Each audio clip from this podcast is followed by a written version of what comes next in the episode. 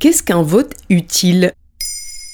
Merci d'avoir posé la question. Entre les deux tours de l'élection présidentielle, Maintenant vous savez vous propose une semaine spéciale. Découvrez ou redécouvrez des termes entendus pendant cette campagne et qui font partie de notre vie démocratique. Notez également que cet épisode a été réalisé avant le premier tour de l'élection qui a eu lieu le 10 avril 2022.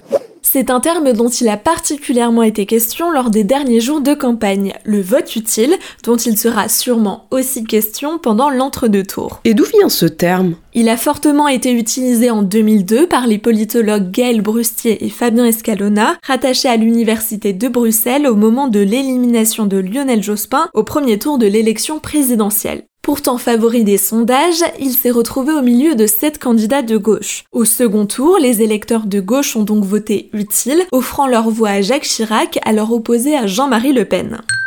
Dans l'article Une approche stratégique du vote, publié dans la revue économique en 2014, François Allison et Nicolas Brisset définissent le vote utile. Une polarisation des votes sur un candidat suivant l'information disponible. Le fait qu'un électeur, doté d'un système de préférence concernant tous les candidats, ne désigne pas son candidat favori dans son scrutin uninominal. En résumé, il s'agit de voter pour un candidat qui n'est pas notre choix premier, mais qui a le plus de chances de l'emporter, et il doit aussi permettre des éviter une situation que l'on souhaite éviter à tout prix. Il l'oppose ainsi au vote sincère. Depuis 20 ans, comment le terme s'est-il imposé dans le débat public? L'Observatoire des médias Acrimed a fait le compte dans un article publié en 2019. Entre septembre 2001 et le 20 avril 2022, le terme de vote utile a été employé 39 fois dans la presse. Entre septembre 2006 et le 21 avril 2007, c'était 1075 fois. À la même période, lors de l'élection présidentielle en 2012, il a été employé 1068 fois et 1503 fois en 2017.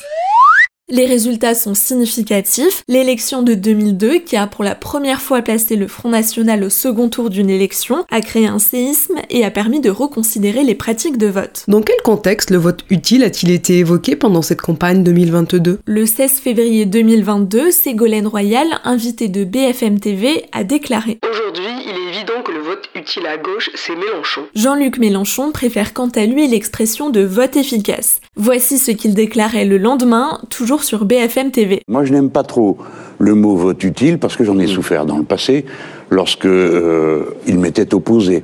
Je disais, je, trouve ça un peu dur parce que le vote inutile, ça n'existe pas. Hmm. Euh, chacun déploie une, conviction et puis met un bulletin de vote pensant euh, à l'intérêt du pays.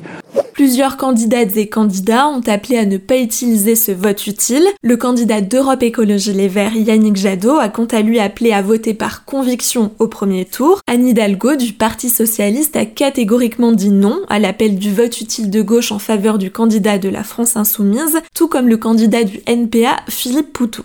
Et le vote utile est aussi utilisé à l'extrême droite. Marine Le Pen en a parlé dans l'un de ses clips de campagne. Éric Zemmour a quant à lui contesté l'idée de vote utile, se présentant comme le vote vital.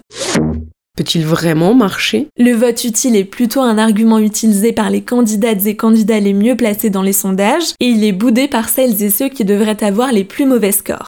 L'élection de 2022 revoit la logique du vote utile, comme le rappelle dans Le Monde le politologue et professeur à Sciences Po Martial Foucault, qui souligne que les votes stratégiques concernent seulement un tiers des électeurs. Selon lui, le concept a ses limites, il reste principalement utilisé par les personnes les plus politisées et ne devrait pas forcément convaincre les citoyens indécis. Pourtant, dans les derniers sondages précédant l'élection, les écarts semblaient se réduire, prouvant au moins que le vote utile s'est bel et bien installé comme un véritable enjeu de l'élection. Voilà ce qu'est le vote utile. Maintenant, vous savez, un épisode écrit et réalisé par Pauline Weiss. Ce podcast est disponible sur toutes les plateformes audio et pour l'écouter sans publicité, rendez-vous sur la chaîne Bababam Plus d'Apple Podcast.